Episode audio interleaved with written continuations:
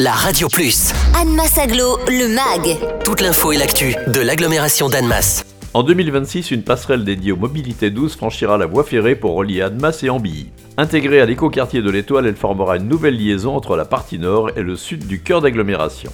Les précisions de Denis Maire, vice-président d'Annemasse Aglo en charge de l'aménagement du territoire. C'est un élément majeur du projet urbain de la ZAC Étoile. Pourquoi? Parce que évidemment c'est un nouveau quartier qui est construit autour de la gare d'Annemasse, du pôle d'échange multimodal. C'est donc euh, un projet qui intègre la mobilité de la manière la plus euh, évidente et la plus forte. Et donc euh, le problème de mobilité qui se posait à la question urbaine de la conurbation Annemasse, Ambilly, Ville-Lagrand, c'était la question du lien entre des différentes communes et notamment de la barrière que présentait le faisceau ferroviaire du Pont Neuf jusqu'au carrefour du Baron de Loé, ce qui représentait plusieurs kilomètres de coupure urbaine. Il fallait donner une capacité, une perméabilité par-dessus ces voies. Donc euh, il a été décidé plusieurs choses. La première, évidemment, c'est euh, le caractère biface de la gare, c'est-à-dire un parvis sud et un parvis nord, et un passage souterrain qui permet déjà un gain de temps et de relier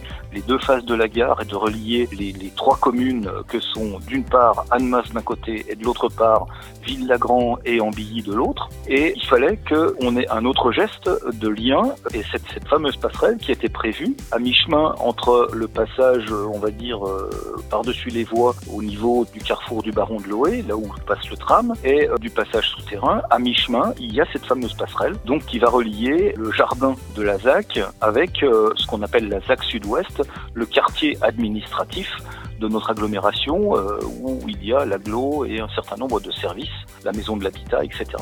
C'est une passerelle qui aura évidemment une fonction euh, mode doux puisque c'est principalement un lien piéton, une passerelle qui soit accessible, donc avec un ascenseur de part et d'autre et des escaliers de part et d'autre. Il y a la possibilité de garder son vélo en passant à pied.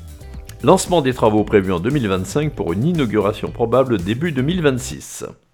Retrouvez Anne Massaglo, le MAG. Tous les vendredis à 11h55 et 13h55 sur la Radio Plus. Et en continu sur annemass-aglo.fr.